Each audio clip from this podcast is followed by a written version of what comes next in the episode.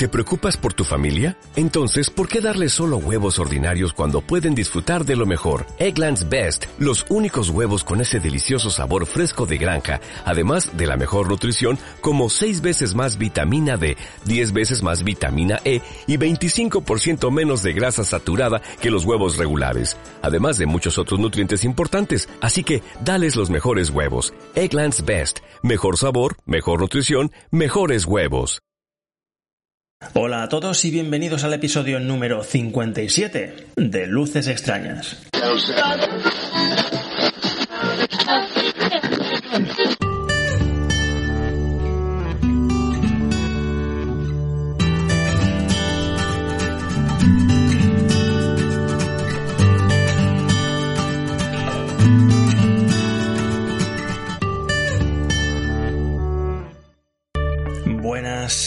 Este episodio es distinto. No va a ser un episodio a pie de telescopio ni a pie de prismáticos y, tampoco va a ser un episodio de esos que de tarde en tarde aparecen por aquí tratando de algún concepto, de, algún tema en concreto. No voy a aparecer yo solo y tampoco va a aparecer aquí solamente. Es un episodio colaborativo entre dos podcasts de astronomía práctica. Este que supongo que si estáis por aquí ya conocéis y otro que por poco que os hayáis movido por la podcastfera astronómica, os habréis tropezado ya con él si es que no sois ya suscriptores. Además es un programa que ya ha aparecido por aquí en estas en esas menciones eh, que hago cuando recomiendo algún podcast astronómico. Se trata de Fotografiando la noche. Fotografiando la Noche es un podcast sobre astronomía y astrofotografía realizado por Jordi Freixenet, astrofotógrafo principalmente de gran campo y, de paisaje. En él se comentan los requisitos en cuanto a mm, la metodología y, el equipo necesarios para realizar astrofotos de gran campo con elementos terrestres, eh, así como timelapses. Además hace entrevistas a algún astrofotógrafo destacado y también saca cada tanto episodios monotemáticos explicando en profundidad algún tema astronómico. El último de este tipo fue uno sobre cometas, en el que repasó desde el principio todo lo que atañe a lo que conocemos de estos cuerpos celestes y que mm, fue muy oportuno, ya que actualmente se encuentra en nuestros cielos uno de los cometas más vistosos de los últimos años por no, por no decir décadas. El caso es que Jordi Freixenet tuvo la idea de hacer un programa para ayudar a aclarar conceptos en la jungla que es el, mundo de la astrofoto para quienes se adentran en él y se nota que se preocupa porque sus explicaciones sean entendibles y por aportar un espacio en el que los oyentes tengan donde aclarar las dudas que surgen en el proceso. El caso es que Jordi Freixenet tuvo la idea de hacer un podcast para ayudar a aclarar conceptos en la jungla que es el mundo de la astrofoto para quienes se adentran en él. Y se nota que se preocupa porque sus explicaciones sean entendibles y por aportar un espacio en el que los oyentes tengan donde aclarar las dudas que surgen en el proceso. La idea de hacer un episodio conjunto como va a ser este y que vais a ver tanto si estáis suscritos a Luces Extrañas como fotografiando la noche, partió de Jordi hace ya tiempo. Y bueno, los eventos que todos hemos vivido este año han retrasado su salida a la luz. Hacía falta salir al monte para hacer un episodio basado en la experiencia real.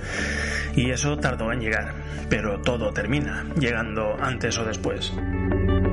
En este episodio vamos a abordar pues determinados objetos astronómicos, eh, los mismos, por un lado desde el punto de vista de la astrofotografía y por otro desde el de la astronomía visual, detrás del ocular.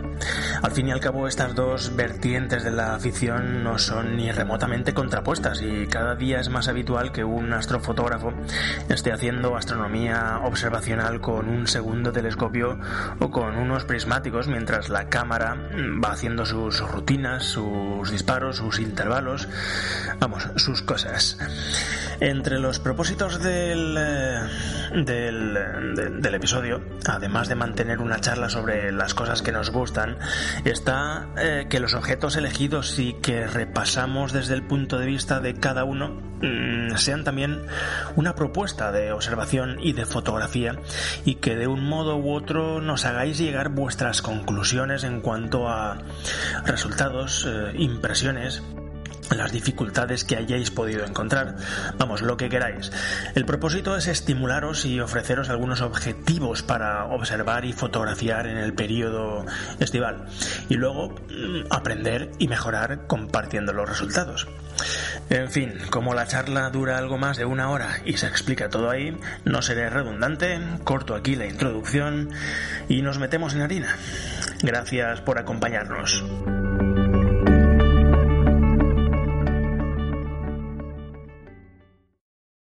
Hola Néstor, hola a todos, bienvenidos a este experimento de podcast conjunto, donde mezclaremos observación y astrofotografía. Hola Jordi, hola escuchantes del programa.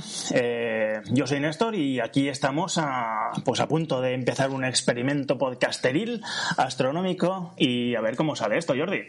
Muy bien, Néstor. Tengo muchas ganas hace días ya que lo estamos pensando y es todo un experimento que no sabemos cómo acabará.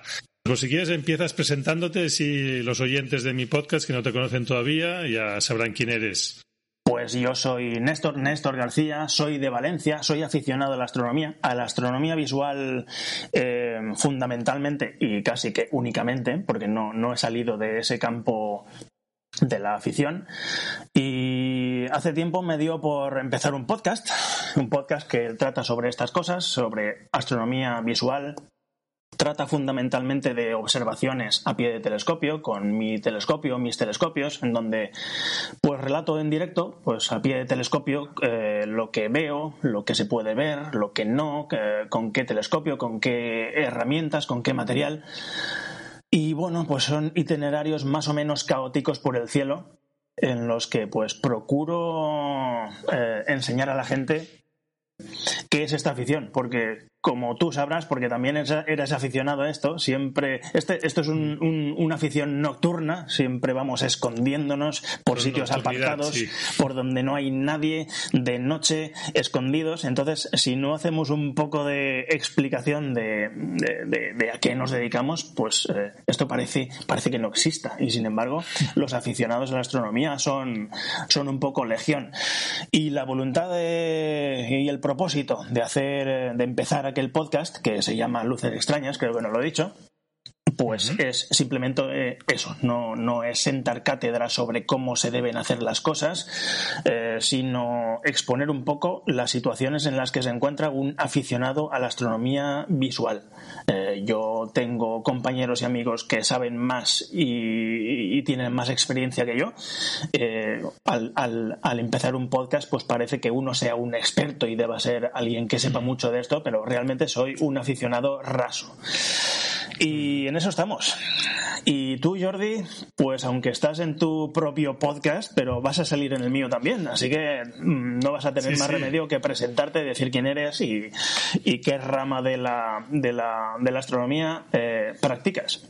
Muy bien, claro que sí. Vamos a salir cada uno en el podcast del otro y sea bien, bien curioso.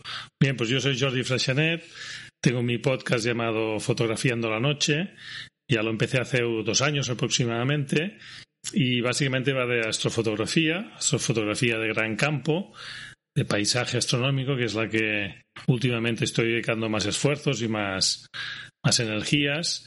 Y la idea es ayudar a los, que empiezan a darles eh, ideas, darles herramientas, darles conocimiento para que puedan ir aprendiendo quizá con más facilidad que si lo hicieran por su cuenta. También tengo seguidores expertos, astrofotógrafos expertos y yo creo que es, un buen foro también para compartir conocimiento, experiencia. Yo confieso que aprendo mucho preparando podcasts, es, una ventaja que tenemos los podcasters, ¿no? Que eh, con la excusa de prepararlo, pues te, documentas, te preparas y, y realmente aprendo muchísimo, ¿no? Y también me gusta mucho pues el, contacto y la relación con los oyentes, con lo que me aportan, si yo les puedo ayudar también, bueno.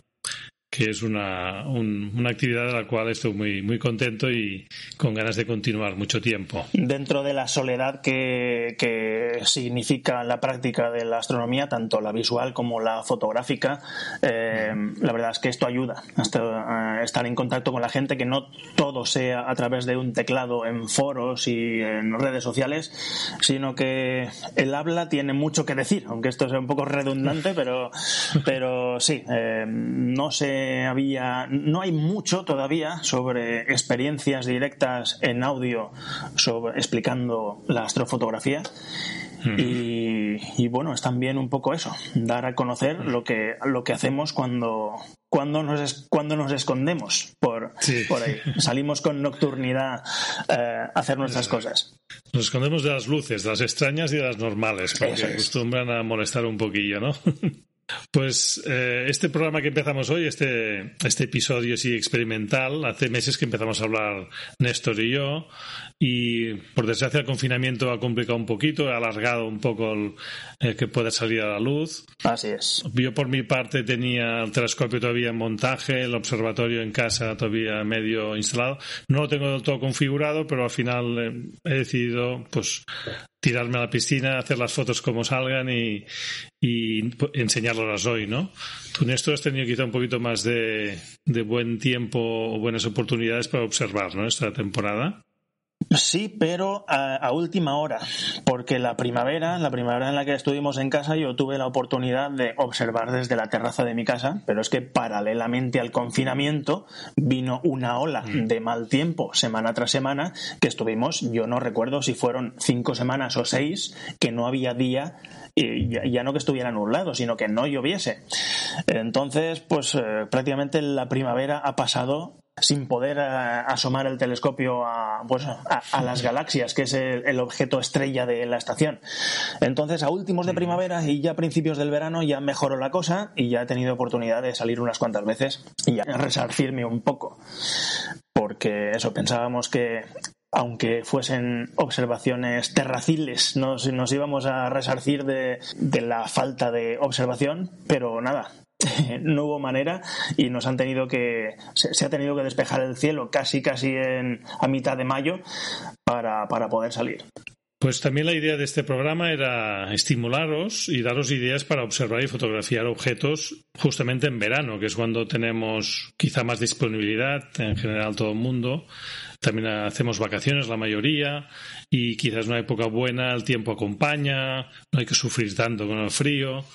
Y por eso la idea era daros una, una lista de objetos para que podáis practicar este verano. ¿Eh, Néstor?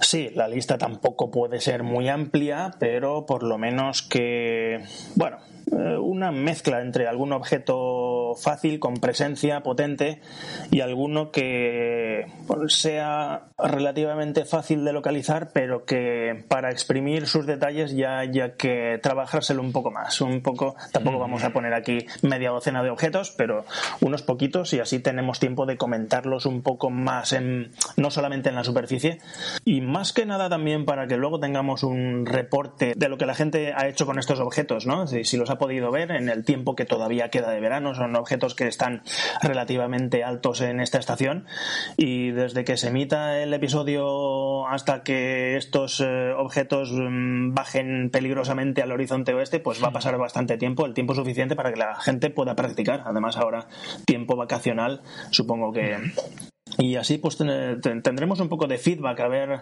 acerca de la gente cómo observa y cómo fotografía estos objetos que, que vamos a proponer. Muy bien, y seguro que tú y yo aprendemos alguna cosa con lo que nos dicen los oyentes. Ya lo creo, ya lo creo. ¿Qué te parece si empezamos con el primero? Estupendo.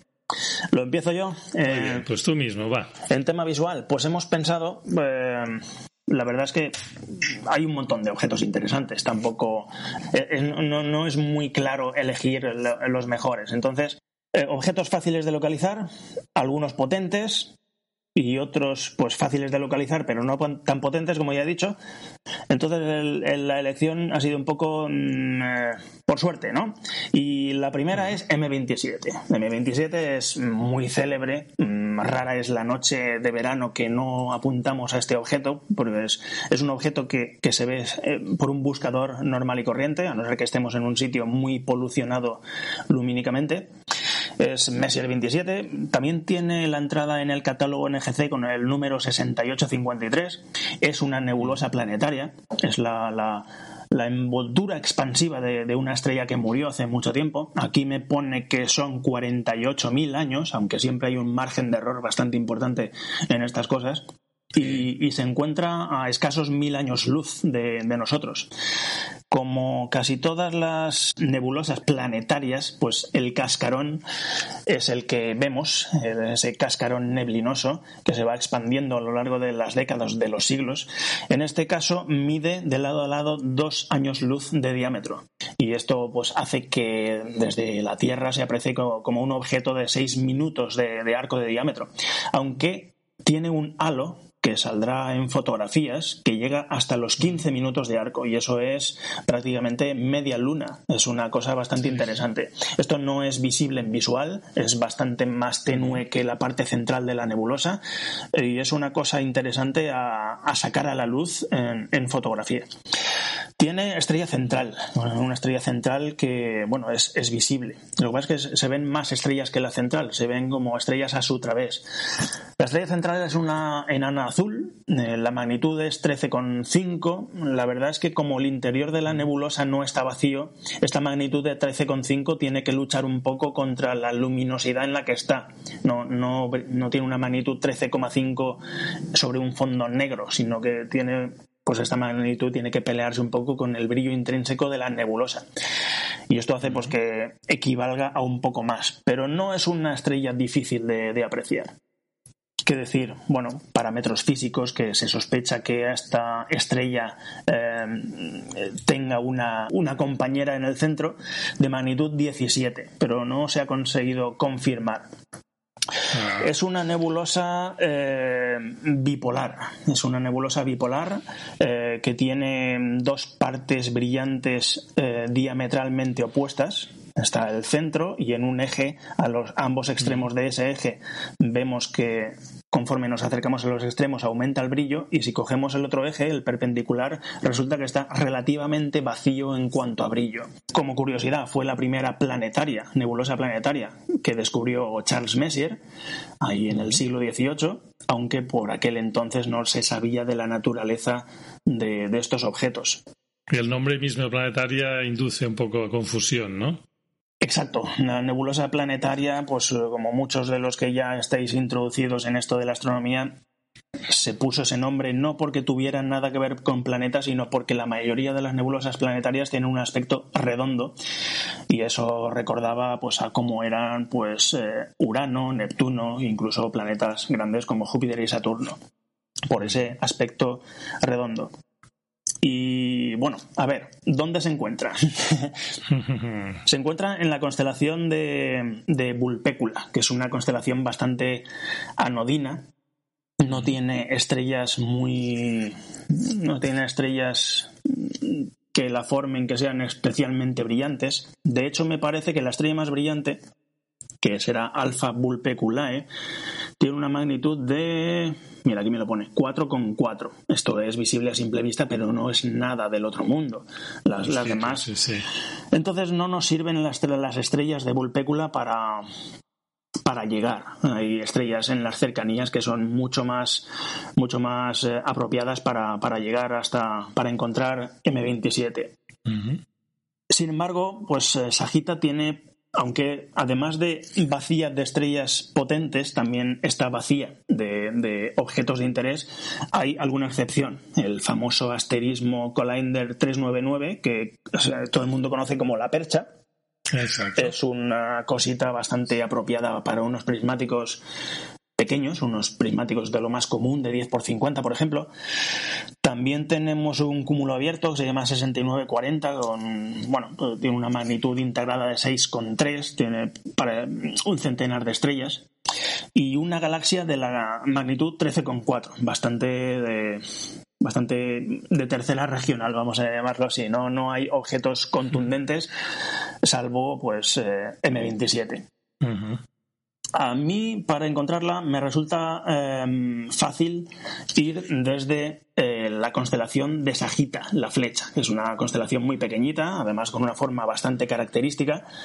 Y esta, pues nos debemos, yo me acercaría a la estrella Gamma, que es la punta de la flecha, y de ahí lo utilizaría como origen, como punto de partida. Y ahí me, dirigiría al centro del cisne, de Cygnus, de la constelación vecina, que tenemos muy alto en el cielo en esta época, y nos dirigiríamos al medio, a medio cuerpo. Y vamos, en, muy poco que movamos el telescopio y mirando por el buscador, enseguida salta a la vista, apenas unos 3 grados y pico de, gamma eh, Sagittae pues eh, la encontramos sin problema en el buscador, a no ser que estemos en un sitio, como decía, muy polucionado.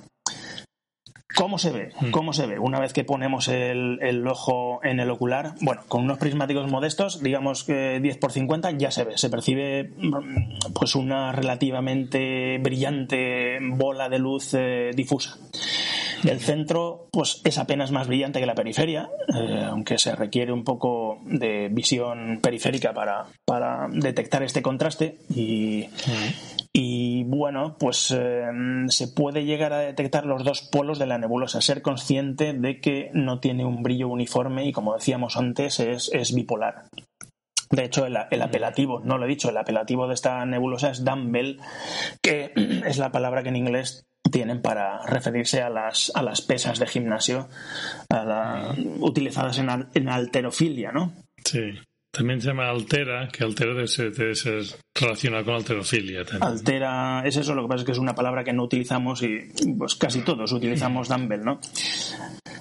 Em, ¿Qué se ve con un telescopio pequeño? Yo, he tenido la ocasión de verla este, esta final de primavera, principio de verano, con un Newton de 150, pequeñito, a unos 30 aumentos. Mm. Pues para ti es pequeñito, pero para hay gente que es muy grande.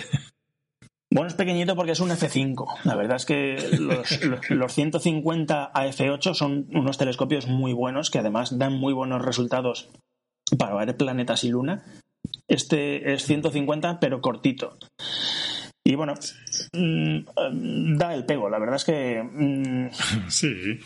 Es lo suficientemente grande para eh, poder llamarlo telescopio. Por debajo de esto, en un reflector, yo, yo pues no, no apostaría. Y, como decíamos, pues si observamos a 30 aumentos, que para este telescopio pues ya es una cosa, pues un punto de partida bueno, pues lo observamos como un rectángulo de luz difusa con, los bordes así redondeamos. Si subimos a, 90 y pico, 100 y, usamos la visión lateral, podemos empezar a ver una forma así de reloj de arena. Ya la bipolaridad resulta, resulta evidente. Si ya aumentamos de, telescopio y vamos a un, 20 centímetros. 20 centímetros actualmente yo no tengo, pero lo he tenido. Sí que tengo yo. Así, ah, pues con un 20 centímetros a unos 100 aumentos, por ejemplo, la, nebulosa se ve como una bola de luz redondeada. sea, sea el, telescopio ya es capaz de ver nebulosidad en lo que en telescopios más pequeños se veía un vacío. Eh, y se hace evidente pues el, brillo superior de la, de la, zona central con respecto a los, a los lóbulos centrales, ¿no? que con telescopios más pequeños no, no se veía. Eh, los límites de la nebulosa llegan más lejos y la estrella central con 200 milímetros ya empieza a verse por momentos, no el 100% del tiempo, pero con visión lateral empieza a hacer apariciones en forma de, flash, ¿no? Eh, en su interior, pues se pueden llegar a, se dibujan oquedades oscuras y filamentos que recorren la nebulosa, eh, bastante irregulares, por supuesto. Y el espacio entre los dos lóbulos principales eh, pues eso, está claramente lleno de nebulosidad, ya no está vacío. Y la estrella central pues ya comparte con 200 milímetros o 300 milímetros, ya comparte, eh, comparte nebulosa, digamos así, con estrellas que se ven a su través. Tiene una magnitud de 13,7 o 13,8, como hemos dicho, y como curiosidades, ya hemos dicho lo que se ve, como curiosidades, pues es la segunda planetaria con tamaño aparente más grande del cielo. por detrás de eh, la Helix 7293, que está en Acuario.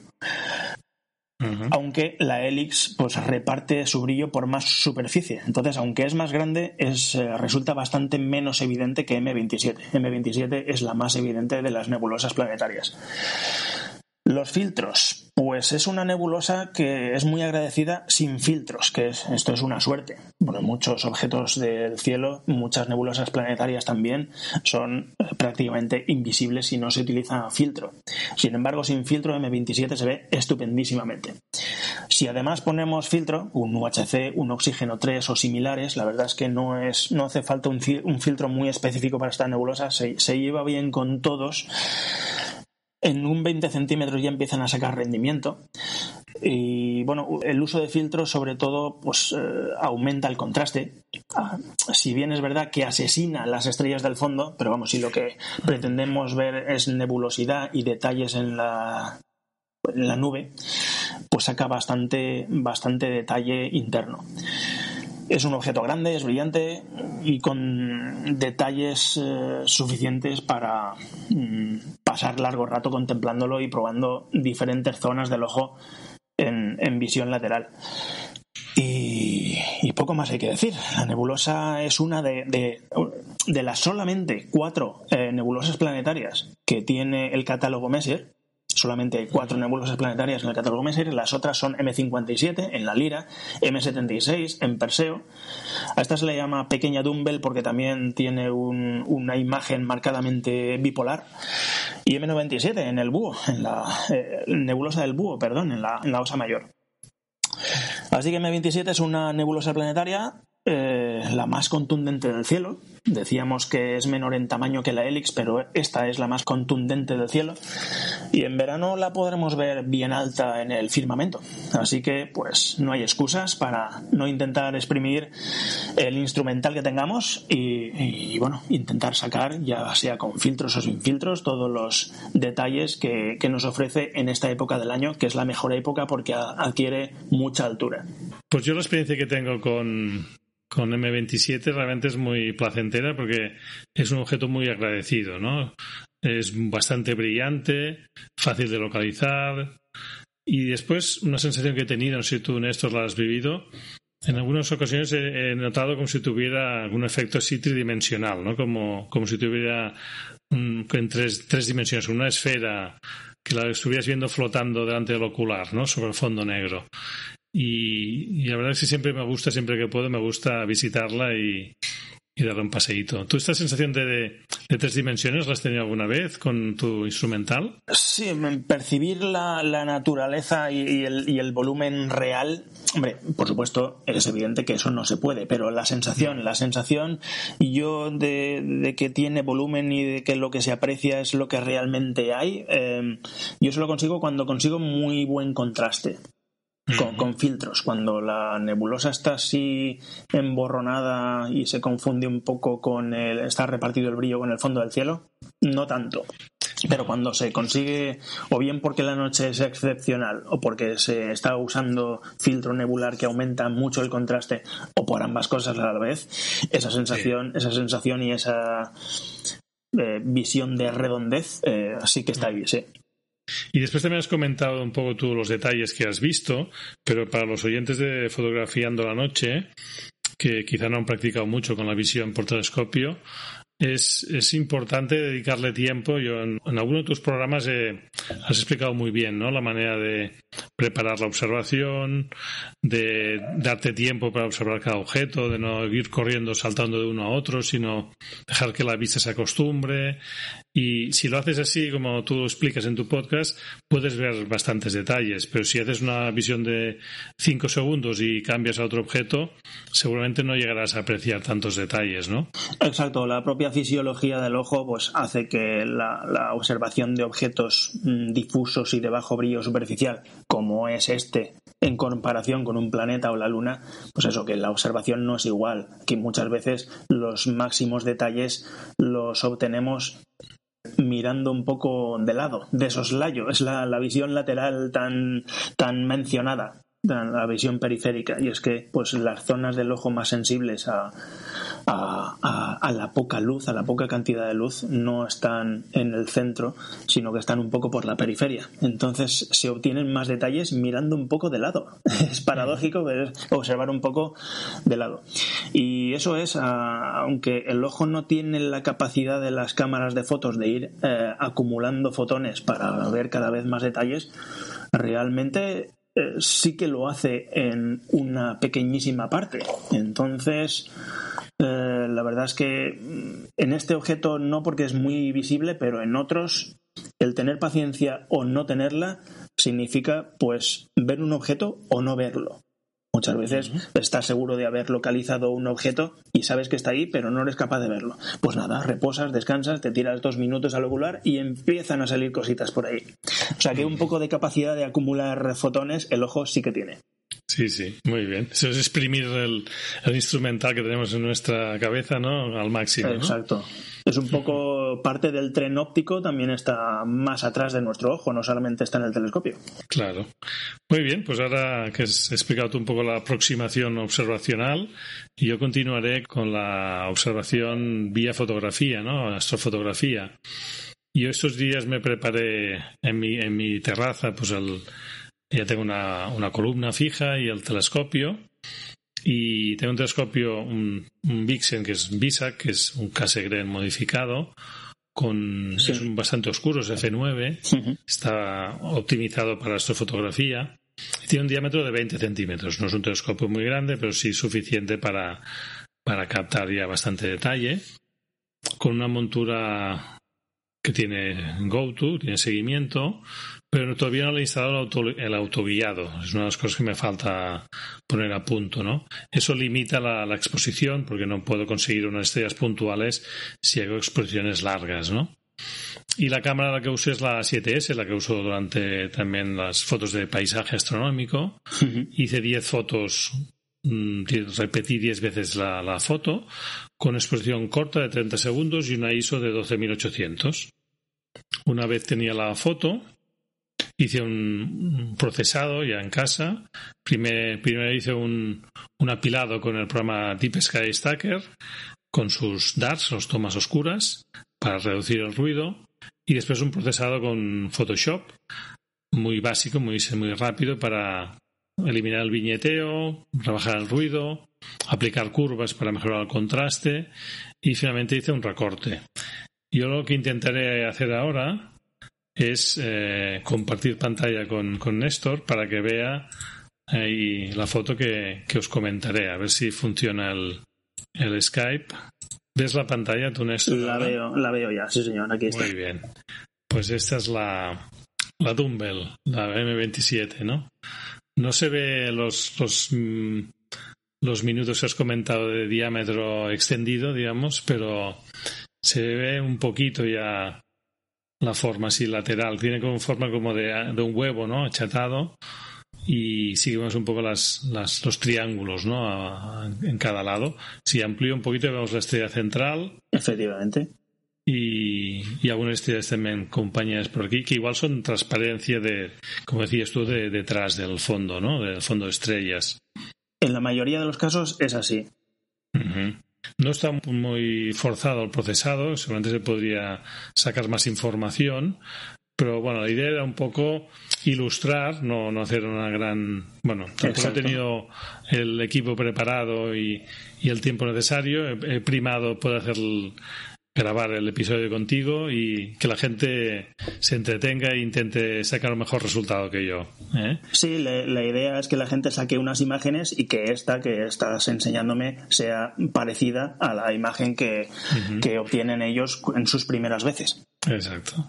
Después lo que hice es eh, hacer una segunda foto que es este de aquí que ves ahora, que es una foto, yo pretendía hacer un gran campo, utilicé un, teleobjetivo con, una distancia focal de 70 milímetros, pero al final, ¿qué pasaba? Que no se veía.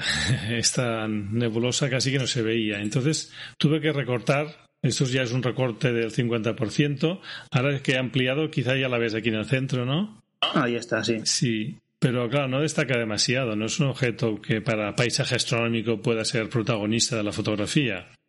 Ya necesitas utilizar focales bastante largas y es difícil conseguir combinarla con un primer plano ya es una proeza difícil de conseguir, ¿no? Pero bueno, se, se aprecia, ¿eh? Con fotografías que podemos hacer de las constelaciones, con una exposición un poquito larga. A mí, no sé qué más me gustaba cuando empezaba, era hacer fotografías así de, de la constelación, con una exposición de, de 20, 30 segundos, con seguimiento o sin, y después ir pintando la fotografía, ir reconociendo las, las estrellas, también localizar los objetos de cielo profundo, como pueden ser nebulosas como esta, o algunas de emisión, o cúmulos. Y es una forma muy buena de ir aprendiendo el, cielo, ¿no? Conociendo el cielo, ¿no? A través de las fotografías que has hecho tú mismo. Y, eh, cuando has explicado, Néstor, la, la, experiencia visual, me preguntaba si compartirás una, un dibujo tuyo con los oyentes. Mm, eh, sí, tengo un dibujo añejo de, de M27 y bueno pues eh, no sé si lo no sé si estoy en condiciones de compartirlo o lo haremos a posteriori. Sí a posteriori si quieres tranquilamente pero vamos, es un. Desde luego, en el dibujo, el dibujo intenta representar lo que es el visual y en el visual rara vez hay colores. En este caso, pues tampoco hay colores.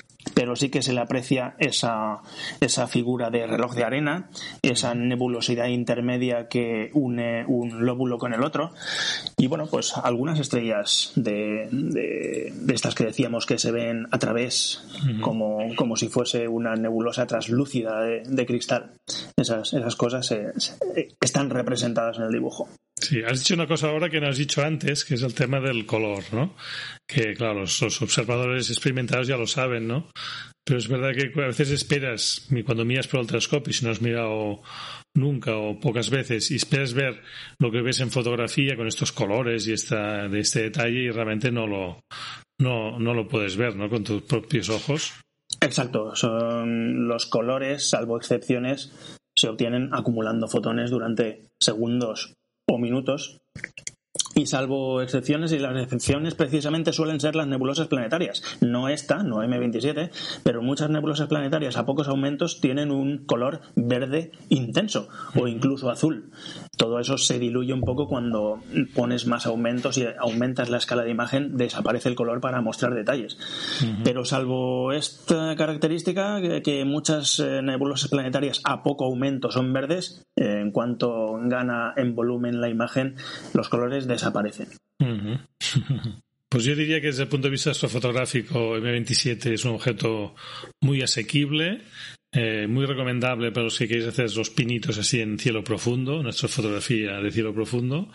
Enseguida la veréis en el, en el buscador, como decías tú, en la pantallita de la cámara. Y, y, es un objeto, yo creo, muy, muy agradecido y realmente como os decía, a mí, a mí me fascina esta forma que tiene esférica, como, como en fotografía 3D cuesta un poco de, apreciarlo, ¿no? Pero sí que te puedes imaginar que estás viajando por ahí por el medio interestelar y, y acercarte a, con tu nave espacial a esta nebulosa y, y es un, bueno, es una imagen perfecta, ¿no? Para soñar y para disfrutar, ¿no? Así es. Muy bien, pues si no tenemos nada más que decir de M27, esperemos, esperamos vuestras fotos y, dibujos y comentarios y pasamos al siguiente, Néstor. Pues bueno, vamos esta vez con otro Messier. Eh, la naturaleza de este Messier es completamente diferente. acabamos de ver el cuerpo de una estrella que ha pasado mejor vida y ahora vamos a ver lo contrario, ¿no? que es un nido donde están naciendo estrellas. Es eh, M17, Messier 17, eh, nebulosa del cisne, no porque se encuentre en la constelación del cisne, sino porque tiene una forma que recuerda un poco a un a un patito. También se llama nebulosa omega, aunque yo pues nunca le he visto ningún parecido a la letra griega, ni a la mayúscula ni a la minúscula, así que pues siempre soy un poco reacio a llamarla omega. Em, pero es mi, mi, nebulosa favorita de Sagitario. Ah, qué bien, hemos elegido bien, ¿eh? Sí, está, es, es muy potente. En Sagitario abundan las cosas que ver. La verdad es que sí allí está el centro de, la galaxia, se encuentra en esa dirección, entonces hay, muchas cosas que ver y disfrutar. Pero eh, en visual pues eh, yo lo considero por encima en visual de M8 y M20, que son la Laguna y la Trífida, que también son muy vistosas y una cita obligada para quien se acerca a esta constelación. Tal vez más coloridas en fotografías, pero con menos presencia en visual. No obstante, pues también están muy bien, eh, así que hay que echarles una visita. M17, pues es una nebulosa muy grande, H2, en la que hay un buen ritmo de, formación estelar, uno de los mayores, de las mayores regiones de formación estelar de nuestra Vía Láctea, de nuestra propia galaxia. La diferencia con la nebulosa de Orión, que es el otro referente, es que pues, eh, la, nebulosa de Orión está en el brazo de Orión, que es el nuestro, y M17 está en el brazo vecino, el de Sagitario. Entonces está a unos 5 eh, o 6 mil años luz, mientras que M42 está a unos 1300. M17 abarca unos 15 años luz, aunque bueno, forma parte de, una, de una, estructura más grande, una, una, nebulosa mayor que abarca pues 40 años luz. ¿Dónde está? ¿Cómo la podemos encontrar? Bueno, pues nos centramos en Sagitario, esta conocida figura de la tetera, pues nos vamos a lambda de Sagitario, unos 4 grados en su vertical, mm, nos encontramos con Mu Sagittari, que es bueno, pues una estrella que está, digamos que en la vertical de la punta de la tetera, por decirlo así. Y Mu Sagittari, pues nos vamos 5 grados siguiendo el camino de la Vía Láctea, y, bueno, es fácil, es relativamente fácil, es muy fácil eh, de encontrar también al buscador. Si bien no, no le percibimos la forma, enseguida nos tropezamos hasta incluso sin querer con ella. Por ahí también está M16, que es un cúmulo abierto asociado a una nebulosa, pero vamos, en cuanto centremos uno de estos dos eh, objetos y eh, con un ocular de pocos aumentos, enseguida sabremos cuál es la nebulosa. M16, eh, M17, perdón, es bastante, eh, bastante contundente y tiene una, una figura que, ¿cómo decirlo? Es inconfundible. Sí, Néstor, ahora que comentabas la situación respecto a los, objetos vecinos, la fotografía que, que, pondré yo en las notas del programa, ayudará un poquito a, situarse y a localizarlo también. ¿eh? La estoy compartiendo en estos momentos, después la comentaré, pero sí sale ya la nebulosa de la laguna y de la trífida y de M16 encima. Y es realmente es una zona de Sagitario impresionante para pasarse muchas horas, ¿no?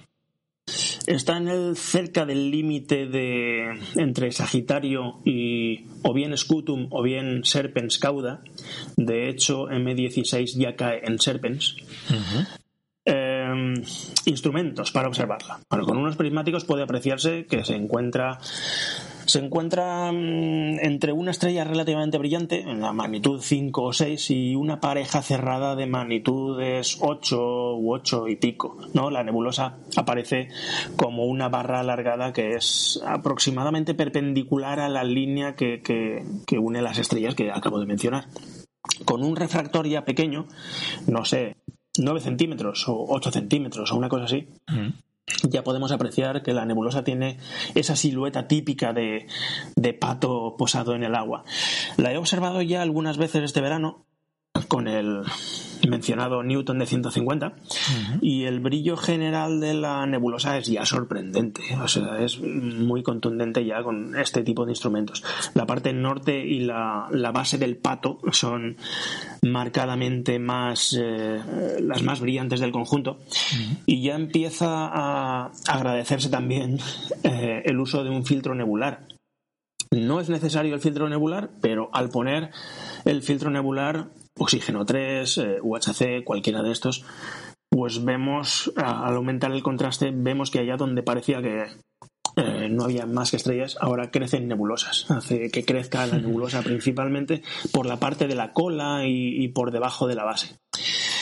No la he observado últimamente con el Newton de 250, pero el efecto es el mismo, salvo que evidentemente es más exagerado. Hay más periferia, hay más detalle interno también, girones y pliegues eh, como, como en un velo. Y bueno, con telescopios mayores ya, ya, no encuentro las palabras para definir pues eh, la naturaleza de, los detalles ni, ni la cantidad de, de, los mismos. Se observa muy bien sin filtro, pero si usamos uno el contraste aumentará. Y la sensación de contundencia también, así como zonas nebulares periféricas que, que provocan que esta figura de pato ya vaya quedando diluida dentro de, de una nebulosa más, más, más amplia. Incluso hay nebulosas que parecen mm, desconectadas con la figura general. Mm. Los momentos eh, los que el cielo nos deje y, permitan encuadrar el objeto. Aunque, bueno, si para aumentar el contraste hasta un grado ideal pues tenemos que meternos hasta en la cocina y perder un poco la perspectiva, pues, pues oye, se pierde. Podemos perfectamente coger el telescopio y recorrer la nebulosa de parte a parte disfrutando de, los detalles internos. Y bueno, el resumen, eh, me parece una nebulosa fantástica, es muy contundente, permite aumentos, cuenta con detalle interno, se puede ver sin filtros nebulares pero también con ellos se gana mucho contraste. Y al final, pues uno se sorprende a sí mismo, em, habiendo estado media hora larga al ocular sin darse cuenta recorriendo la nebulosa. Tanto el cuerpo principal como esas partes que están aparentemente inconexas, separadas del resto del cuerpo. Es uno de esos tesoros que, que guarda el verano y lo tenemos ahí bien centradito en el sur, eh, yo tengo, siempre he tenido la pega de que el sur, desde mis lugares habituales de observación, lo tengo un poco polucionado lumínicamente, pero vamos, quien no tenga esta circunstancia, que tenga el sur eh, libre de ciudades y de fuentes de, de, luz artificial, es un objeto muy disfrutable, es una zona muy chula, muy contundente. Sí, sí, realmente es de las primeras zonas que que eh, me estrené observando con mi telescopio cuando lo estrené y la verdad es que no te lo acabas, tienes tantísimos objetos para ver y, realmente M17 es uno de los que destaca más, como decías, yo lo encuentro mucho más espectacular que, la laguna o la trífida y realmente salta del ocular, ¿no? casi que lo, lo ves sin esforzarte, ¿no? Y si encima puedes aumentar, poner más aumento y poner filtros, ya es una experiencia así ya casi mística, ¿no? Pues muy bien, la fotografía de, M17, igual que como M27, de hecho estamos con objetos muy contundentes, como decías tú, y es verdad, son muy fáciles de localizar. A la que sabes un poquito dónde buscarlos, no tienes dificultades para identificar que lo has encontrado. Aunque la cámara no sea una cámara muy sensible, ni que tenga una ISO muy alta, sin ruido, son asequibles con cámaras que no son de última tecnología, ¿no? Mm, yo he de confesar que las fotos que he hecho las hice con el GoTo, o sea que no, no he hecho la, el caminito para llegar al objeto, ¿no? Como explicabas tú. Quizá porque lo tenía tan fácil que ya le apretaba el botoncito y no, no tenía que. Es tan fácil que teniendo GoTo no vale la pena ni molestarse. También tenía poco tiempo, que salía la luna al cabo de poco y dije, va, voy a centrarme a hacer las fotos, que si no, no haremos programa. Y sí, sí, conseguí hacer las fotos. También nos ponen las notas del programa, las dos versiones. Una sería equivalente a un 140 o 150 milímetros eh, con un full frame. Y aquí se ven todas bueno, los objetos que os comentado en esto, ¿no? Hay la laguna, la trífida, la, eh, creo que es otro M25, si no me equivoco, una, la nube esta estelar de Sagitario que se ve impresionante. 24, 24 quizás, sí. Está justo entre medio, ¿no? De, la laguna y la trífida y, y, la M17. Cuando vas subiendo hacia arriba te vas encontrando todos estos objetos, ¿no? Sí, te vas tropezando con ellos, literalmente. Y cuando llegas a M17, digo, ostras, este, este es gordo, aquí me quedaré un ratito. Y la segunda foto que os colgaré, que eh, creo que lo estoy compartiendo, no sé si la ves, Néstor. Sí, la veo, la veo. es, es la M17 ya con bastante, claro, con el aumento que da. Y realmente hay mucha nubosidad. De hecho, el fondo, como decías tú, se ve todo rojizo. La, cámara que uso es, está modificada. El filtro de infrarrojo se ha sustituido por uno de con más amplio espectro que no filtra el infrarrojo y realmente aquí donde, es donde disfrutas con este tipo de nebulosas de emisión, ¿no? Y se puede ver mucho detalle. Las estrellas veréis que no son muy puntuales. Esto es un poco de efecto del seguimiento. pero sí que realmente la foto con más tiempo y más, más tranquilidad permitiría un, un procesado más fino y con, con mucho más detalle todavía. Esto lo que muestra es el potencial que tiene ese objeto, ¿no? que realmente puedes sacar un, una imagen impresionante. Y quizá, claro, cuando, miras o miras con otro telescopio no te imaginas qué resultado puede dar un objeto, ¿no? Y este realmente es muy, muy agradecido. ¿eh? Quizá de momento estamos enseñando objetos asequibles y fáciles que animan a los que, que, se inician en la astrofotografía, por ejemplo, a probarlo y ver que realmente pueden sacar una imagen de la que se sientan orgullosos, ¿no? Que no, no son objetos esos difíciles. ¿eh? El siguiente ya veremos, pero. son objetos que sí o sí van a dar resultado. Y el límite ya lo pone uno, pero como primeros intentos son garantía de que ahí sale, sale una buena imagen. Exacto. Muy bien, pues yo por mi parte, si te parece, podemos pasar al, tercero y último, que ya os avanzo que será un poco diferente que estos dos. Y Néstor nos explicará un poco la, la experiencia visual. Pues sí, cambiamos un poco de objeto otra vez es otro tipo de objeto. Es un objeto que no abunda en verano, porque en verano aquí en el hemisferio norte lo que tenemos encima de nuestras cabezas ocupándolo todo es la Vía Láctea, lo que nos impide ver, impide o dificulta ver galaxias, nos impide ver pues el profundo cielo. Eh, pero alguna excepción hay, eh, y esta es una pero eso, es un, ya no es un objeto contundente, ya es un objeto que, aunque es fácil de localizar porque tiene buenas referencias y es relativamente sencillo de detectar, el ver detalles ya es harina de otro costal. Bueno, pues es NGC 6946. Es una galaxia espiral que está en Cefeo.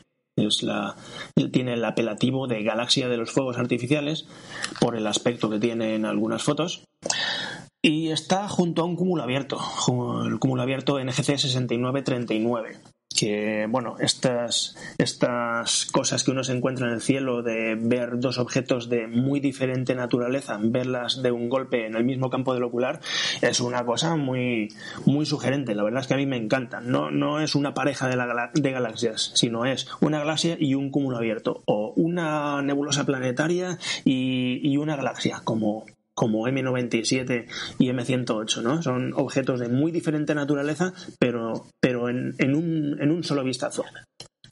Bueno, la galaxia de los fuegos artificiales. Pues tiene una magnitud de 8,8 repartida en, en, un diámetro de 13 minutos de arco. Mide 13 por 13. Esto pues, significa que es una galaxia de frente, completamente orientada hacia nosotros. Tiene muy poco o, bajo brillo superficial. Es como una galaxia semifantasma al ocular.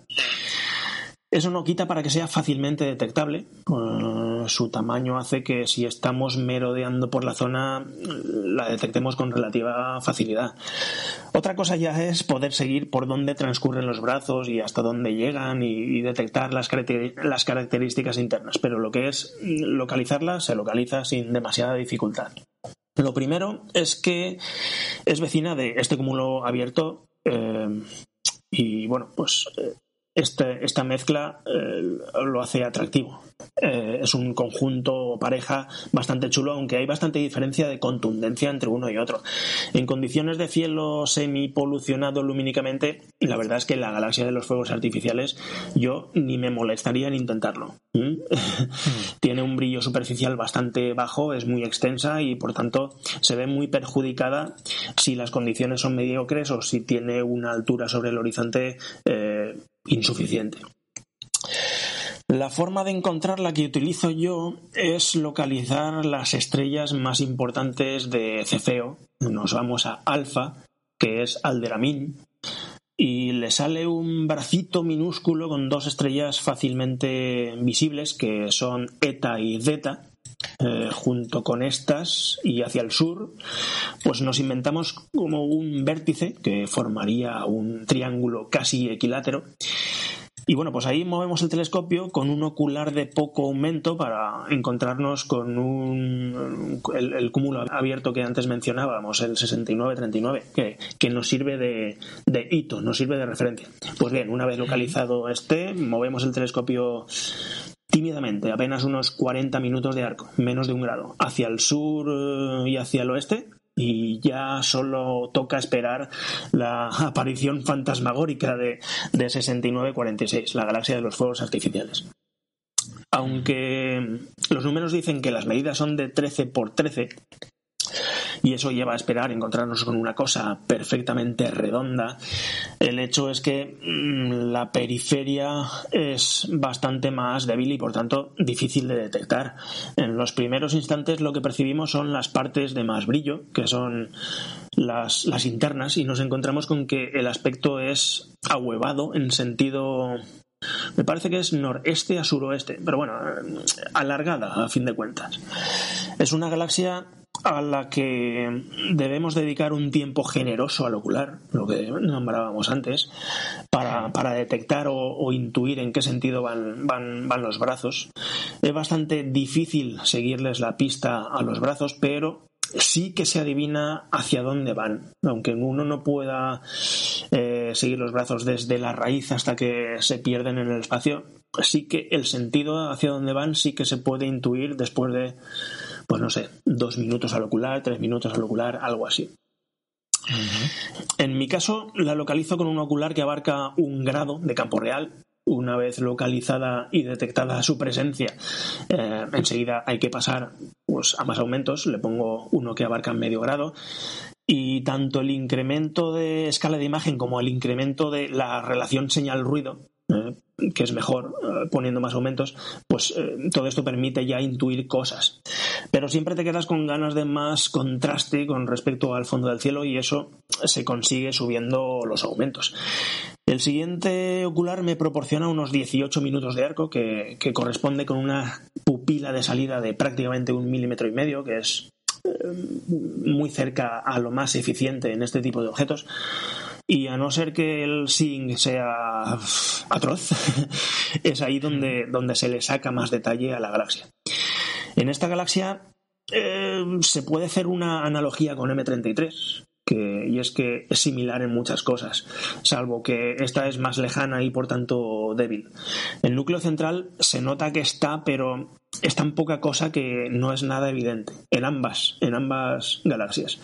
No es que no sea, no es que no se vea, sino que tiene un aspecto estelar, no nada del típico bulbo que concentra todo el brillo de la galaxia. Cuesta verlo. Es más fácil detectar los brazos por un lado que por el otro. O sea, parece una galaxia descompensada a primer vistazo. Y el apelativo de fuegos artificiales viene porque en fotografía tiene un aspecto bastante accidentado. Sus brazos están sembrados de zonas H2, estas zonas que decíamos antes de, formación estelar, que realmente estas zonas son, eh, son M17, ¿verdad?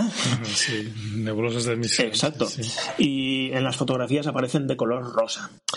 Tiene un ritmo alto de nacimiento de estrellas, pero también de muerte en forma de supernova. Eh, esta galaxia, hasta donde yo sé, me parece que es la, campeona de las supernovas. Eh, en, un, siglo, en un siglo ha habido nueve, tres más que, que en M61, por ejemplo, que es la siguiente, que precisamente estas semanas pasadas tenía una supernova. Ahora ya está muy bajo sobre el horizonte, pero actualmente hay una supernova en M61. Debe estar ya apagándose y además muy bajita en el horizonte. Y luego M83 también comparte un poco el, podium con media docena de supernovas. Así que esto es lo que tenemos que decir sobre la galaxia de los fuegos artificiales. Es una galaxia que hay que dedicarle empeño, pero que tiene mucha característica interna. De hecho, los fuegos artificiales creo que tienen relación con las supernovas, ¿no? De que van apareciendo como fogonazos, ¿no? Y lo color que dices tú también es cierto, tienen fotografías no como la mía, que ahora veréis que no es muy espectacular, pero fotografías con larga exposición y bien tratadas y sí que eso es mucho más espectacular. Yo supongo que es un objeto que hay que trabajar mucho para, para sacar a la luz todas estas cosas porque es, un, es una galaxia que no tiene el centro muy contundente y como está orientada hacia nosotros parece una galaxia translúcida que estemos viendo a su través. Exacto. También he leído que aparentemente no tiene un agujero negro que se haya detectado, que se pueda identificar como alguna otra galaxia. y, sí que dicen que los, los, platos, una vez los ves, son, son muy bien definidos, pero el problema es conseguir verlos, ¿no? Como decías tú. Y yo tengo que confesar que en la fotografía, a diferencia de los dos primeros objetos que me salieron a la primera y los vi sin ninguna dificultad, este me costó bastante más. ¿eh? Y, también es verdad que nunca había intentado fotografiarla. Había probado otras galaxias muy agradecidas y esta pues siempre me la había pasado de largo. Quizá por la magnitud ya no era de las más espectaculares y, y me gustó el reto porque bueno, voy a intentarlo hasta que lo consiga porque no sí que el GoTo me la situó, pero incluso me costaba verla en la pantallita de la cámara. Eso quiere decir que no es un objeto recomendable para iniciarse, pero sí que puede ser un buen reto para los que queráis emociones fuertes y decir, bueno, ya voy a ver si consigo o no consigo que aparezca aquí en la, en, el, en la pantallita y después en la pantalla del, ordenador, ¿no? Yo he, tenido que hacer un procesado bastante agresivo y se confunde un poco con el fondo del cielo. Si no tienes mucha señal en la foto, pues es difícil de tratarla porque los brazos y la se, pierden un poquito entre el fondo del cielo y, a la que subes un poquito los niveles, pues igual subes el ruido y, cuesta mucho de, separarla, ¿no? Por eso la foto que he hecho no, no, no tiene mucho, a mí no me ha gustado demasiado cómo ha quedado, pero como documento gráfico de lo que, lo que se puede obtener sí que, sí que os puede servir. Y después también os compartiré otra, otra foto, la de Gran Campo, que es la misma que las otras. Si os fijáis en los otros objetos, por ejemplo, M17 se veía perfectamente, M27 se veía un poquito y esta que no, se ve. He tenido que hacer una ampliación aquí y sí que se ver lo que decías tú, Néstor, la galaxia y el cúmulo vecino, ¿eh? pero esforzándose mucho, ¿eh? porque si no, pues son dos manchitas. Afortunadamente está el cúmulo abierto eh, muy cerquita, entonces mm, no, no, hay, no hay problemas para encontrar la galaxia, pero una vez que la tenemos ah. centradas en el ocular, la verdad es que en el ocular o en la cámara de fotos, la verdad es que cuesta sacar a la luz sus cositas. Sí, yo esto es lo que me, me ha dado un poco pie a que volveré a intentarlo, me preparé un poco mejor ya con el equipo, quizá utilice otra cámara o más exposición, con un, un autoguiado y si consigo exposiciones más largas y apilando, etcétera, etcétera, espero sacar un mejor resultado, pero eso ya es un, un objetivo mío, no sé si este verano o cuando pueda, ¿no? Pero de momento el resultado es, es justito y, y nos demuestra que en astrofotografía, igual que en astronomía, siempre hay retos que nos podemos mm, plantear, ¿no? Porque ver objetos muy brillantes y contundentes es muy agradable, pero llega un momento que uno dice, bueno, ya los he visto varias veces, ahora quiero ver una cosa que requiera esfuerzo y cuando lo consigas, pues con, consigues verlo, tendrás la satisfacción de verlo conseguido, ¿no? Como, como un, un reto así de hacer una cosa difícil que al final consigues también un, una visión agradable, una visión nueva que nunca has visto, una fotografía de la cual te, te sientes orgulloso, ¿no? Exacto, ya, ya bien sea por ampliación de equipo por mejora del equipo o porque mejora nuestra experiencia eh, al ocular, eh, la verdad es que los horizontes se amplían y debemos intentar ver cosas que en un principio desechábamos. Y también con el aumento de equipo y el aumento de experiencia redescubrimos los objetos que en un principio pues uno trata de observarlos con un vistazo bastante fugaz, pero luego ya has aprendido que dedicándole minutos sacas detalles que con unos segundos son completamente invisibles. Y este es el mejor ejemplo, porque aquí un vistazo de segundos puede eh, llevarte a pensar que te has equivocado de sitio y que no hay nada donde estás apuntando. Sí, sí. Y la ventaja que tenemos, Néstor, es que el cielo nunca nos lo acabaremos, ¿no? Porque hay tantísimos objetos que cuando has llegado a magnitud 13 o 14 o 15 siempre puedes llegar hasta 18 o 20. Bueno, si el equipo lo permite, ¿no? Pero que no tienes límite. Exacto. Y como sabemos que el universo es infinito y nunca llegaremos a ver el final del infinito. Cada magnitud que rascamos, eh, los objetos disponibles eh, se multiplican exponencialmente. No es que tengamos un 10% más, ¿no? Es que, vamos, tenemos 100 veces más objetos a cada magnitud que, que intentamos rascar.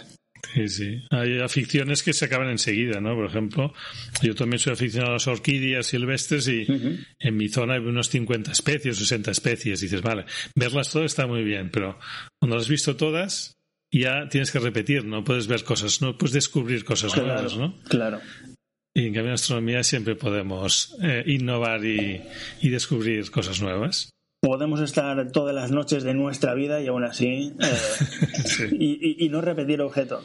En fin, hay que tomárselo pues con filosofía y sabiendo que pues que el universo es así y que lo mismo le da que nosotros lo podamos abarcar o que no. Exacto. Y sobre todo no estresarse, ¿eh? porque si uno pretende descu- verlo todo y descubrir todo en poco tiempo, se puede estresar muy fácilmente. ¿eh? Y hay que tomárselo con calma y disfrutar de, de la ficción. Muy bien. Aquí veo en tu fotografía lo que, lo que un ejemplo de lo que se debe aspirar a ver en visual. O sea, Ah. yo la veo una fotografía muy ilustrativa de cómo es la galaxia y de lo que se puede, de lo que se debe aspirar a ver. Si tenemos la suerte de poder aplicar muchos aumentos y podemos ver los brazos en detalle para ver en detalle esas zonas H2, pues fenomenal. Pero sí la, la visión a vista de pájaro, entre comillas, pues eh, es un buen, es un muy buen ejemplo de lo que es esta galaxia. También es- son mucho más evidentes los brazos por una parte que por la otra. Por una parte se puede se puede seguir su itinerario y por la otra hay un caos ahí que no sabe uno por dónde va. Se pierde un poquito. Tú, por cierto, ¿nos pondrás algún dibujito tuyo o no? Pondremos algún dibujo. Eh, este lo tengo sin escanear, pero lo debo tener por alguna parte, así que lo, escane- lo encontraré, lo encontraré, lo digitalizaré y, y lo compartiremos por ahí. Muy bien, perfecto. Bueno, pues hemos visto los tres objetos que han dado mucho de sí y nos habíamos planteado ya para ir cerrando ya el programa algunas propuestas para que podéis practicar durante el verano. Tenemos un verano por delante con una vía láctea impresionante y, y Néstor y yo nos, nos propondremos algunos objetos que es posible que coincidamos. ¿eh? Yo no le he confesado en los que yo me he apuntado, él tampoco me lo ha dicho. Si quieres, abre todo el fuego y propone el primero. A ver. Vale. Pues eh, no vamos a por ningún objeto excesivamente difícil, ningún imposible, pero vamos a ver. Eh, Lo primero es un objeto que, como decíamos antes, como las combinaciones de objetos del cielo me gustan mucho, pues esta es una. Y en principio es un cúmulo abierto en Sagitario, que es 6520, NGC 6520. Tiene una magnitud de 7,6, eh, unas dimensiones de 5 minutos de arco, es un cúmulo abierto, bueno, bastante disperso, pequeño y con no demasiadas componentes. No es impactante per se, sino por su entorno. Se encuentra a un grado y medio aproximadamente de, Gamma Sagittari, que es la, punta más occidental de la tetera. Puede verse con unos prismáticos de 10 por 50, como un borroncillo, y bueno, el cúmulo en sí podría considerarse anodino, a no ser que, por una parte, está en medio de un campo extremadamente rico en- en plena Vía Láctea, eh, un campo en el que te pierdes, ya vayas con prismáticos o con telescopio. Y por otra parte, justo al lado, casi tocando, está Barnard 86, una nebulosa oscura. La llaman la mancha de tinta. Y probablemente sea la nebulosa oscura más contrastada que he visto en mi vida. Eh, es la nebulosa oscura más, más contrastada que he visto por un ocular. Si bien es verdad que está en un sitio en el que yo siempre tengo dificultades porque está en Sagitario y está al sur, pues eh, cuando encuentro un sitio desde el que puedo observar sin interferencias artificiales, pues es una gozada. Y quien la tenga bien alta en el cielo porque esté en otras latitudes, la verdad es que debe ser eh, de quitar el hipo. Hay otra nebulosa oscura, desconozco si tiene entrada en el catálogo Barnard, más extensa y no tan contrastada que rodea los dos, de, los dos lados del cúmulo abierto, haciendo que bueno, resalte sobre un fondo más rico.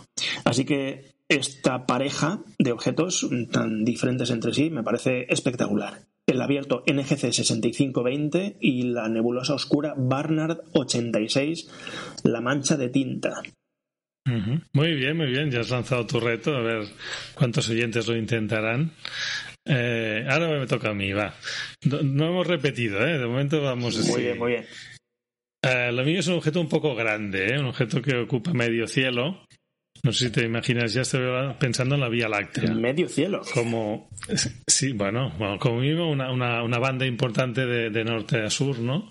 La Vía Láctea, para mí que, que soy un apasionado de la, astrofotografía paisaje, pues es un protagonista tan importante que pasar un verano sin intentar fotografiarla para mí sería muy difícil, ¿no? Y pienso que tenemos que aprovechar las noches cálidas, agradables, que como he dicho al principio, que tengamos disponibilidad de tiempo, que nos podamos escapar un poco de la, de la luz de la ciudad y ya sea con un gran angular, con coger un paisaje con una vía láctea, ya sea con un, una focal un poco más media o un pequeño otro objetivo y con seguimiento, con montura de seguimiento, conseguir detalle y dentro de esta vía láctea nos aparecerán, por ejemplo, estos objetos que has comentado tú, o M17 que hemos comentado antes, y realmente es un, un espectáculo, ¿no? A mí, a mí me apasiona, ¿eh? No puedo, no puedo dejar pasar una, una primavera-verano sin lanzarme a, a fotografiarla. Por mucho, por muy fotografía que la tenga, nunca me canso, ¿no? Como es un objeto, entre comillas, que va de parte a parte del cielo, la verdad es que se sale de cualquier instrumento. Así que es un, eh, es en visual hay que recorrerla, poder verla sin instrumentos, que también lo hacemos bastante frecuentemente en verano, sentarnos en una hamaca o levantar el cuello y observar la Vía Láctea. Exacto. Pues ahí va mi, mi propuesta. Haz tú la siguiente. Pues la siguiente, vamos, esta también es célebre. Eh, es la nebulosa de la hélice, nebulosa Helix 7293. La hemos mencionado antes cuando nombrábamos a M27 porque esta era más grande y más cercana y tal. Y me parece pues una nebulosa también espectacular mm, lamentablemente no se acerca al cenit, también está muy bajita, de hecho está en Acuario, en la parte baja de Acuario, casi lindando con Piscis Austrinus. Eh, eh, 72-93 está muy cerca de cerca relativamente de la frontera con, con una constelación muy sureña. Este objeto me parece mm. que está a 22 grados o 21 grados por debajo del Ecuador, o sea, menos 21 grados. Entonces, pues lo mismo, tenemos que tener un horizonte sur eh, despejado y conseguir bastante contraste porque le hace falta. es, eh, es, un reto para instrumentos de diámetro modesto, si bien pues es, posible detectarlo con prismáticos y la noche y el lugar de observación son adecuadas. ¿eh? lo que podemos esperar ver es una débil mancha redonda. Una vez localizado eso, pues vamos a por ella aunque no debemos utilizar demasiados aumentos porque si no nos meteremos tan en él que no seremos conscientes de que la tenemos delante de los ojos. Em, entonces, aparte de las buenas condiciones, la clave está en elegir una combinación de ocular telescopio que nos proporcione pues entre medio y un grado de campo de campo real. Es una nebulosa planetaria, es la más cercana a la, a la Tierra, es una de las mayores en, términos absolutos. Y bueno, eh, te podía, podíamos aquí decir cómo se ve en cada telescopio, pero yo creo que este es el reto. Eh, a ver, ver cómo, cómo, la veis o cómo la fotografiáis con cada uno con su, con su equipo. Yo considero un reto porque lo intenté hace años y se me pasaron las ganas de volverlo a intentar y ahora quizás sí que con fotografía y seguimiento puede ser un buen objeto. Pero es verdad que eh, cuando lo buscas por primera vez y dices, mira, eh, veré algo parecido a M27, pues ni por asomo. Realmente en el, en el buscador creo que no la vi tampoco y cuesta, cuesta bastante más que, que algunas otras planetarias, ¿no? Está poco contrastada porque es muy amplia El, reto está en detectarla y una vez detectada, ya aplicándole filtros, ya la tenemos atrapada y ya, ya no se nos escapa. Exacto. Bien, bien cogida, que no se vaya. Va, pues yo, yo voy a hacer mi propuesta, que será otra nebulosa planetaria. Esta es muy conocida, tanto como la Helix, y a diferencia de la Helix, quizás es de las más pequeñitas que hay. Es M57, la nebulosa del anillo. Sí, eso es. Eh, muy pequeña, pero curiosamente muy brillante. Yo hice la, la, foto el otro día, también probando la cámara, y me salió perfectamente en, en el campo de, en la pantallita, la vi enseguida. Muy pequeñita, pero muy, muy brillante, muy intensa. Y por eso mismo es, es asequible. ¿eh? Lo que quizás un poco más reto es, es que la estrella central, la enana blanca que tenemos, la podamos ver con facilidad. Como es tan pequeñita, pues quizá costará un poco, ¿eh? en función de la focal que utilicemos. Pero yo creo que se puede intentar ya sea con telescopio, con un teleobjetivo y con seguimiento pues es un, es un objeto también agradecido. ¿eh? A nivel visual también entiendo que es, que es un objeto muy interesante, ¿no, Néstor? Lo es, lo es. Es una. Bueno, yo creo que no hay noche en verano que no la apuntemos, porque está en un sitio muy preferente, te pega un fogonazo en el ojo impresionante. Es una cosa que no hay que imaginársela con visión directa a la vez. Y es un indicador bueno de cómo está el cielo en el momento. Aunque a lo largo de la noche las condiciones de observación varían, eh, para tener un primer diagnóstico, pues va muy bien, porque se ven estrellas alrededor que, pues dependiendo de la magnitud que sean y de cómo está el cielo, pues se ven o no se ven. Pero vamos, es, es un valor seguro en visual. Sí. muy bien, pues va, siguiente. Siguiente y última por mi parte, eh, bueno, es, repito, tipo de objeto, porque es mi objeto preferido en verano. Es un tipo de objeto muy eh, desdeñado, nadie lo quiere ver porque es el antiobjeto.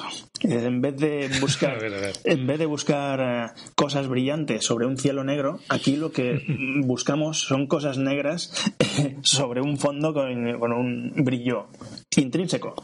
Y es otra nebulosa Barnard.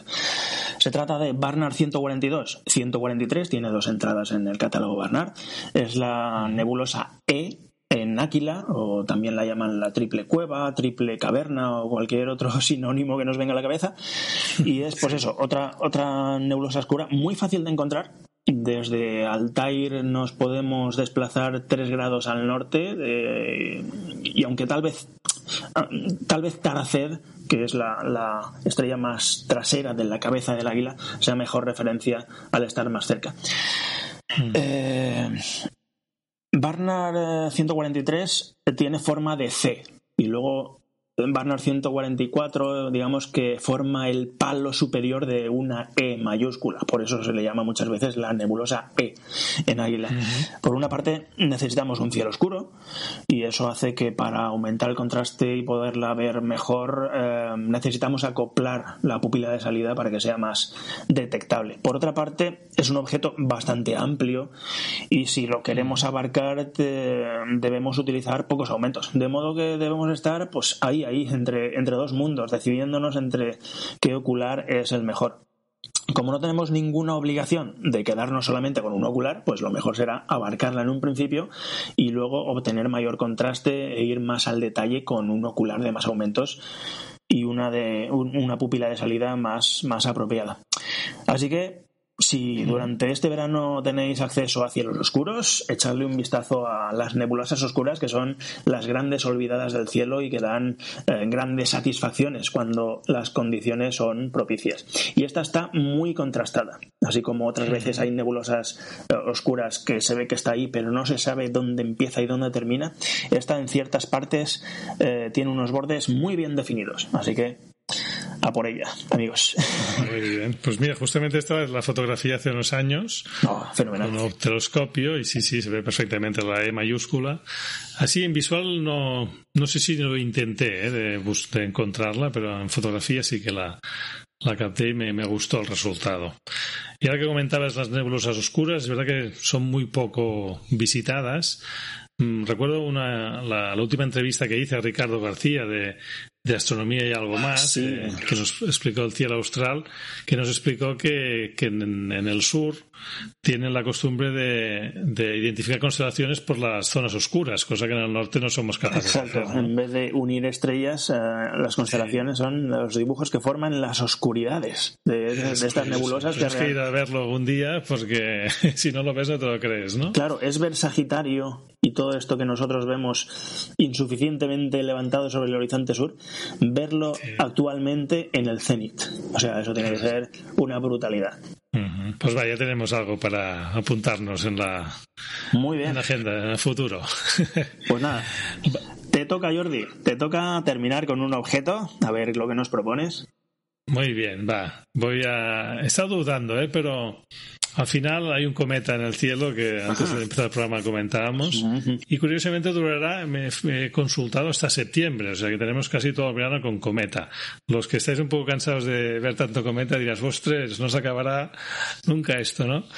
Claro, es cierto que irá perdiendo brillo, cada vez será, tendrá magnitud más, más alta y será más, con más dificultad, pero la ventaja es que a partir de, estos días, ya de anteayer o sí, o hace ya un cuatro o cinco días, ya se ve al atardecer, al anochecer. Quiero decir, hasta ahora tenías que levantarte a las cuatro de la mañana o a las cinco, y ya lo podemos ver ya después de la puesta del sol.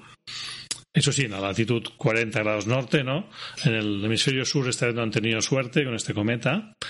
Y justamente ahora cuando acabemos de grabar, igual me voy a, después de cenar, me voy a ver el cielo vespertino, a ver si lo engancho con los prismáticos o un pequeño telescopio.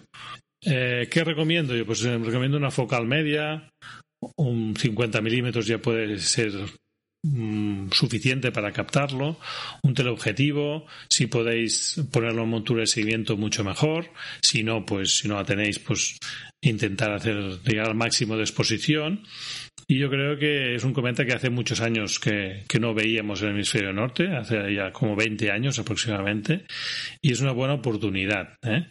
Está a unos 110 millones de kilómetros actualmente, está por la zona de Mercurio, pero claro, va viajando y se va alejando ya del Sol. La magnitud actual es unos 2, ¿eh? una magnitud impresionante para un cometa. Y la dimensión de la cola están diciendo ya que ya unos 10 grados aproximadamente, la cola iónica, una cosa de récord. ¿eh? Y aunque no sé si Néstor me dejará, pero yo tenía dos apuntados que solo diré el nombre porque si, sobre todo para los que os iniciáis en astrofotografía, M31, que es una galaxia opuesta a la de los fuegos artificiales, ¿no? enorme que cuesta que quepa en el encuadre, súper brillante, ¿no? Ya empieza a verle por el este. Y después un cúmulo globular también muy agradecido, el más brillante del hemisferio norte, el gran cúmulo de Hércules, bueno, no son retos, pero sí que son objetos que, que nunca cansan, ¿no? De, de, verlos, de fotografiarlos y que además son, son muy asequibles. Y cuanto más tiempo estemos o bien al ocular o bien procesando imágenes, vemos más detalles. O sea, no es un, no son objetos que en un vistazo te los hayas acabado. Tienen mucho detalle interno. Y con M31 tal vez eh, lo que pueda pasar es que eh, haya que esperar a que levante bastante. Así que, pues en las postrimerías del verano y ya de madrugada, yo supongo que los que las personas que van a tratar de capturarlo eh, no son eh, de empezar a observar a las 10 y terminar a las 11 de la noche, sino vamos a suponer que son señores observadores o señores eh, fotógrafos que saben a dónde van y que muy probablemente estén en el campo a las 2 y 3 de la mañana. Pues a esas horas ya eh, la galaxia de Andrómeda estará muy alta y es a determinada altura cuando salen detalles. Es una galaxia que es muy decepcionante cuando está muy cuando está relativamente cerca del horizonte, pero solamente tenemos que dejar levantarla y que adquiera una altura considerable para empezar a ver las divisiones oscuras entre unos brazos y otros. Y bueno, pues es un objeto muy amplio y todos lo habéis visto en fotografías. Pues eh, en visual también se puede disfrutar. Pero eso, esperad que tenga una altura decente. Claro, para no decepcionarte la primera vez. Sí, es más de otoño para las horas primeras de la noche, pero eso es lo que digo, como aquí la gente se va en verano, va a aprovechar la noche y va a aprovechar la madrugada, dará tiempo que levante y se acerque al cenit. Muy bien, Néstor, pues tú y yo podríamos ir hasta la madrugada, pero parece que no, no disponemos de mucho más tiempo. Creo que nos van a echar de aquí, sí. Sí, sí, aquí en el estudio de grabación están ya con, prisas. pues si quieres empezar la despedida ¿eh? de los oyentes. Fenomenal. Pues nada, simplemente que nos vemos eh, y nos oímos por nuestros podcasts. Eh, aquí el de Jordi enseñándonos astronomía y enseñándonos cómo capturar eh, los objetos del cielo con las, en los que yo por mi parte pues puedo disfrutar por el ocular. Y a mí pues a mí ya me escucháis en mi, en mi podcast, en mis neuras observacionales, eh, luces extrañas eh, por una parte y fotografiando la noche por otra, desde donde pues seguiremos dando un poco la tabarra acerca de, de esta afición que practica tanta gente pero está tan, tan escondida. Muy bien, Néstor. Pues me ha gustado mucho la experiencia, que no había probado nunca hacer un programa medias. ¿eh? Entrevistas sí que he hecho, pero esto que hemos hecho tú y yo ha sido una, una cosa nueva. Y la verdad es que se complementa muy bien ¿eh? la observación y la fotografía, porque si es un buen observador también es capaz de, de enfocar bien una, una fotografía y, y, saber que... Yo, yo no la he practicado, pero eh, es una cosa que hoy en día se hace mucho. Dejar el sí. telescopio trabajando con la fotografía y mientras estar en paralelo a unos metros con un, con un telescopio o unos prismáticos haciendo visual mientras pues eh, la cámara de fotos va haciendo su marcha o, su, o el, time, o el time lapse o lo que sea. Son dos eh, mundos que no están para nada separados. En la misma persona no. pueden convivir en el mismo momento además. Exacto. Muy bien, pues os animo también a seguir a Néstor con su, su programa. Yo he oído varios episodios y la verdad es que es, que es una sensación de, de, tranquilidad y de paz con su calma que se va cogiendo sin prisas, porque ya hemos dicho que no hay que tener prisa para observar ciertos objetos.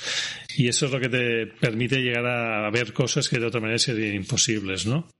Yo deseo, os deseo que tengáis un feliz y astronómico verano.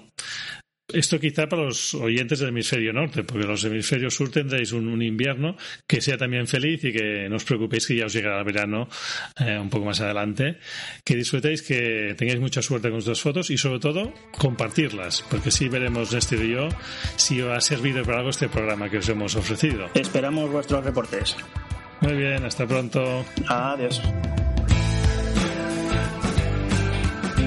Como decimos en el transcurso de la charla, el planteamiento es que los objetos destacados y los propuestos por cada uno sean tomados como una tarea, como unos objetivos a los que apuntar en este periodo en el que abundan las salidas astronómicas, tanto para observar como para fotografiar. Y posteriormente, una vez hayáis intentado o hecho vuestras eh, observaciones o fotos, os paséis a comentar cómo os ha ido, qué dificultades han surgido, etcétera.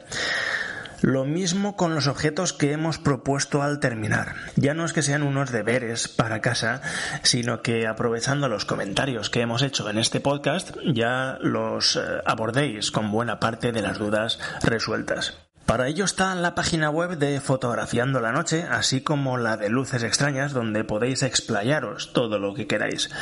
Dejo los enlaces justo aquí, en las notas del programa, para que solo con hacer clic inmediatamente os lleve a ellas. Pero bueno, cabe recordar, si lo vais a hacer después desde la comodidad de un teclado, que uno se llama fotografiandolanoche.online y la otra es nestorgm.com astronomía. También estamos en algunas redes sociales como Twitter e Instagram, así que con poner el nombre eh, os saldrá inmediatamente. Pero bueno, como siempre, también tenéis los enlaces en las notas. Solo me queda agradecerle a Jordi la iniciativa de hacer este podcast conjunto, porque yo lo pasé realmente bien grabándolo y conversando con él. Espero que haya sido de vuestro grado. A mí me ha gustado mucho participar. En fin, pronto vendremos por aquí con nuevos programas porque estamos en temporada alta. Así que... Nos vemos por ahí fuera. En Sherwin Williams somos tu compa, tu pana, tu socio, pero sobre todo somos tu aliado, con más de 6.000 representantes para atenderte en tu idioma y beneficios para contratistas que encontrarás en aliadopro.com. En Sherwin Williams somos el aliado del PRO.